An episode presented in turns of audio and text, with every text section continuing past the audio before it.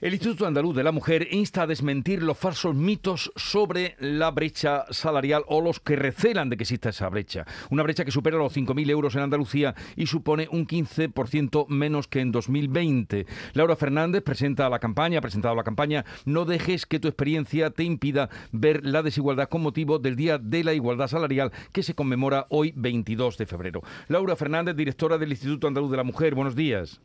Buenos días. Eh, ¿Por qué se da esta situación en Andalucía por encima de la media nacional?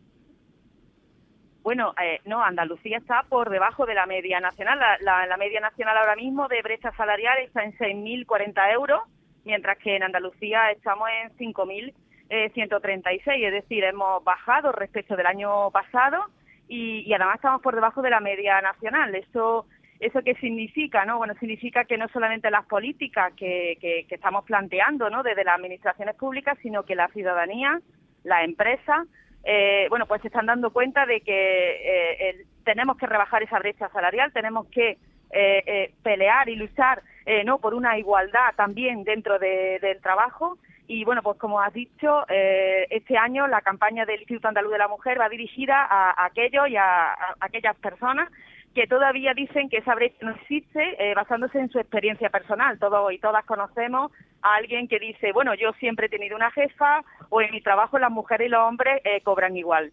Yo a, esa, a esas personas lo que le digo es que su experiencia puede que no haya sido de desigualdad, pero los datos están ahí, las estadísticas, los datos objetivos están ahí y todavía existe una gran brecha, una gran brecha salarial eh, en Andalucía y en España, ¿no?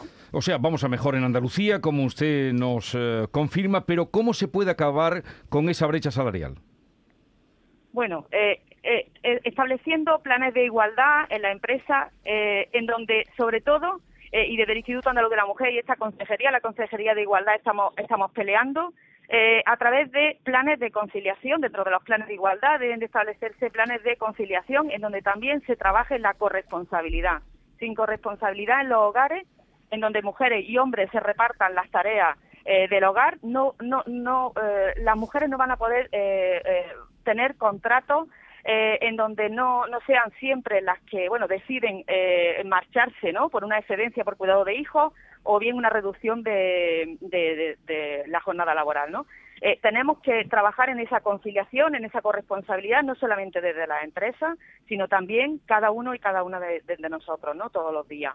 Eh, es una de las cosas, ¿no? Eh, fundamentales. Nosotros, desde el Instituto Andaluz de la Mujer, también hemos creado la marca andaluza de excelencia de igualdad para impulsar esas empresas que hoy en día en Andalucía ya trabajan por la igualdad, más allá de un plan de igualdad, sino que establecen medidas para que esa conciliación sea, sea real.